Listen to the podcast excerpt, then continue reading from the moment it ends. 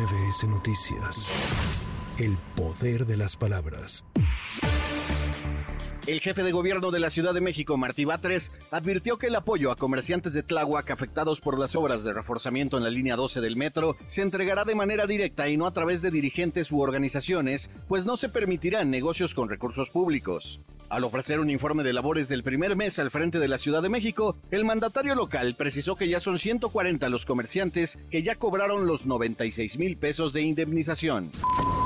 El exalcalde Miguel Hidalgo, Víctor Hugo Romo, presentó este jueves una denuncia penal en contra de Xochil Gálvez, una de las principales aspirantes a encabezar el Frente Amplio por México, por diversos delitos relacionados con hechos de corrupción. El morenista acudió a la Fiscalía General de Justicia de la Ciudad de México, donde hizo entrega de la denuncia y datos de prueba en contra de la también exdelegada en Miguel Hidalgo.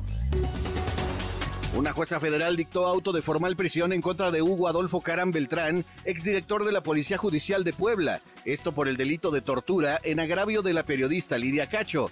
Por lo anterior, se decretó la apertura del procedimiento ordinario y le fue impuesta la medida cautelar de prisión preventiva. Para MBS Noticias, Javier Bravo. MBS Noticias. El poder de las palabras.